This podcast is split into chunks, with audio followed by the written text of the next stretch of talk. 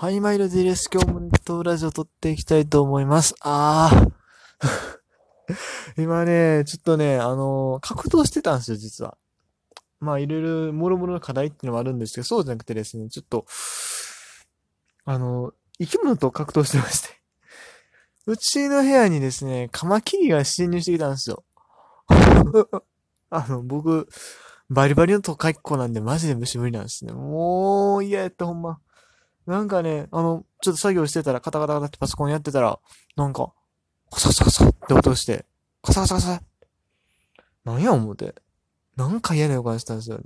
もし、過去にゴキブリとか出たことあるんで、ああ、そういうとこいかなって思ったんすよ。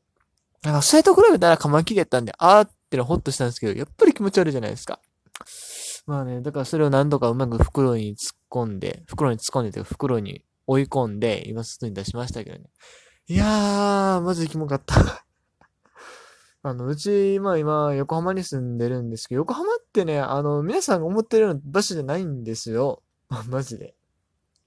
あの、海のさ、なんだ、港未来とかさ、赤レンガ倉庫のさ、ああいうロマンチックっていうか、おしゃれなイメージ持ってる方多いかもしれないですけど、まあ、あるいは、年配の方と、ね、あの、山手とか元町ああいうイメージあるかもしんないですけど、横浜大体そういう場所じゃないんですよね。僕が住んでるとこもう崖みたいなとこで、ほんまにもう虫が、しかも一回なんで虫がささーって入ってきて。昔ね、試験期間中にセミが入ってきたとかね、そんなとんでもないこともありましたけど、もうその時の成績めっちゃ悪かったっすよ。まあ、セミのせいだけではないですけど。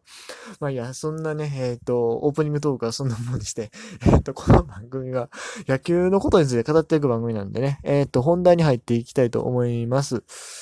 えー、さて、えっ、と、今これ撮ってる段階ですね。まだ日本シリーズが試合中ですが、あまあいいや、それはまあ後で話すとしまして、えー、今日の、やっぱりですね、また戦力外通行が出たんですよね。そのお話を行こうかなと思います。えー、今日オリックスですね。ごめんなさい、他球団もあったかな。いや、多分今日オリックスだけですね。えー、4選手が戦力外。ということで、えっ、ー、と、黒木優太、山崎総一郎、鈴木康平、大。はい。この4人が第2戦力外通告を受けたということですが、えー、そうですね。まあ、黒木さんは、あれですね。えっと、ドラフト2位で入って結構バリバリ活躍してました。一軍でも去年とかも全然投げてたんですけど、ちょっと怪我しちゃったんですよね。それで、あの、育成契約に切り替えるということで。はい。で、えー、山崎総一郎。このピッチャー僕はごめんなさい。知らないですね。え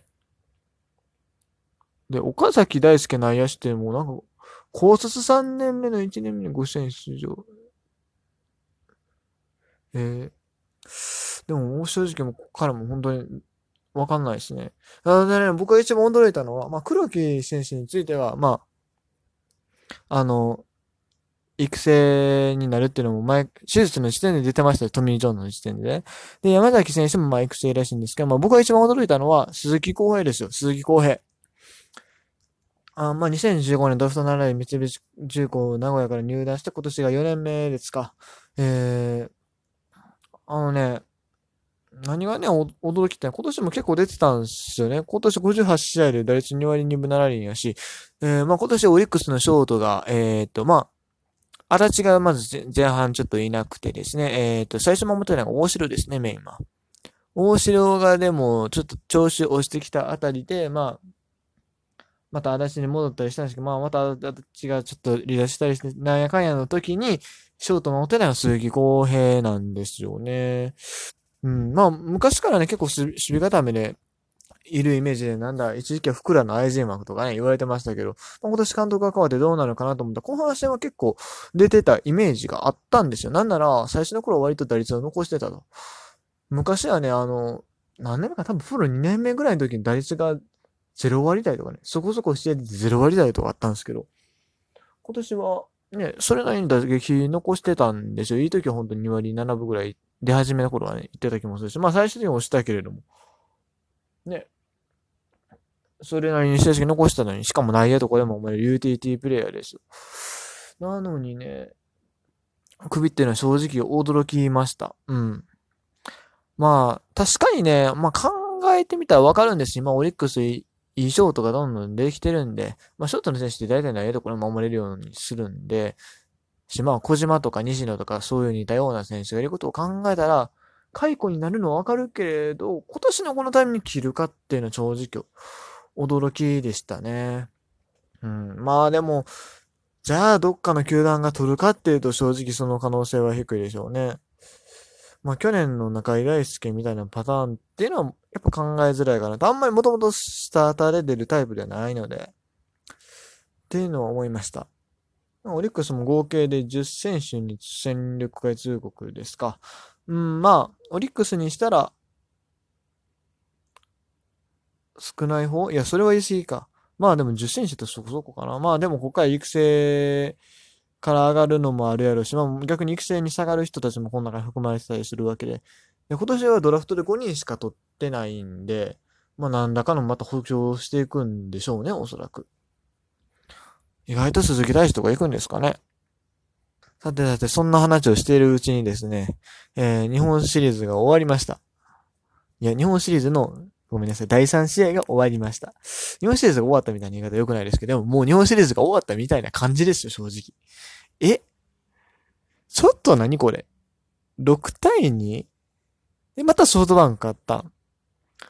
しかも今日は、ひどいなぁ。なんで？やソフトバンクヒット7本、巨人ヒット6本やのに、点差こんなにつくんか。巨人は得点したの亀井だけですね。亀井の1号、ソロ3号、1号、ソロ、2号、ソロが1回と3回にする、飛び出たと。以上。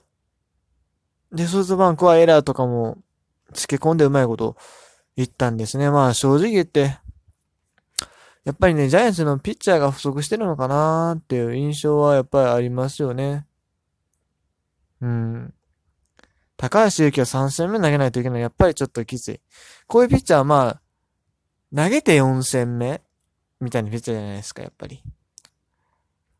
ちょっとやっぱりジャイアンツの投手事情がしんどいんやなっていうのはよくわかりますね。にしてもさ、もうちょいなんとかしてくれよ。マジで。ここまでなんだろう、スコア見た時に接戦がないんですよね。まあ途中まで接戦やったっていう試合はありましたけど、ちょっとね、物足りない。物足りないし、ちょっとセリーグの球団して情けないよね。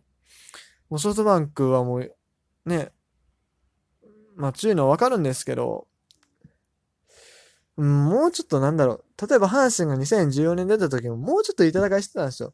結果見たら確かに1勝4敗で敗退してますけど、あのー、ぜ、ほとんどの試合がですね、まあ投手戦ですごい見応えありましたし、ね、うん、そう、見応えがないのよね、このシリーズ。まあ僕テレビに見てないのあんま、なんとも言えないですけど。もうちょっと頑張ってほしい。マジで。え、な、何がわかんの？これ。丸が完全に抑えられてるんですね。丸がここまで打率0割0分0にヒット1本も出てないし、坂本も0割9分1厘ですから。この2人が機能しないとなるとだいぶしんどいですね、ジャイアンツは。なるほどね。あ、しっかり抑え込んでますね。キャッチャーがリードしてるんですね。うん。まあ、その海、海拓也は ゼロ割ですけど、でも彼はね、しっかりキャッチャーとして抑えてるんでね。ああ、ジャイアンツ、しんどいな。坂本丸がね、本当に封じ込められたらマジで終わりなんでね。うん。まあ、ソフトバンクはね、主軸は好調とかに、まあ、今宮が当たってると。今宮と、でも他もそんなに当たってる感じしないですけど、まあ、マッチがそこそこ。グラシアルまあまあみたいな感じで。うん。きついな。丸義弘もな、ジャイアンツに打ってたんだけど、今日日本一になれへんのかって感じですけど。ちょっとでもマジでね、このまま終わるのは情けなさすぎるんで、同じセリーグの球団として。あの、マジで、マジで明日取って。マジで明日取って、もう。うん。あの、一生してくれたらそれでいいから。4連敗は恥ずかしい。ね。うん。これスコア的に見てどうなんやろ3試合で19対7ですよ。うん。まあ、4試合で33対4のどっかのチームよりはマシですけど、もうちょい頑張ってくれ、マジで。まあ、日本シリーズの話はそんなもんにしてですね、えーと、最後に、えー、WBC じゃない、プレミアの話題行きましょう。プレミア12僕一応見に行く予定なんで、えー、ちょっと話しておきたいなと思うんですけれども、まあ日本代表はね、今宮崎で合宿やってるんですが、えー、非常に気になるのはこっちですね。ドミニカの開幕投手が中日ロメロと。で、ビアネーバとかがいるメキシコと激突するっていう。ちょっと待って、ロメロが開幕投手のドミニカってどうなん？ん？ド、ドミニカって結構強いイメージなんですけどね。まあ、別に舐めてかかるつもりはないですが、え、ロメロってまあ正直中日で、まあ確かにローテーション回ってたけど、そんなにじゃないですか。それがえ、え、まあエースってわけじゃないやるけど。うーん、やっぱりなんか、しょぼいな、と思っちゃいますよね。うん。が、メキシコもメキシコですよね、正直。ビアネーバーともかく、ね、今年2軍で打率が2割あったかなかったかぐらいのナバーロが、ね、出てるようじゃね、ちょっとしんどいですよね。うん。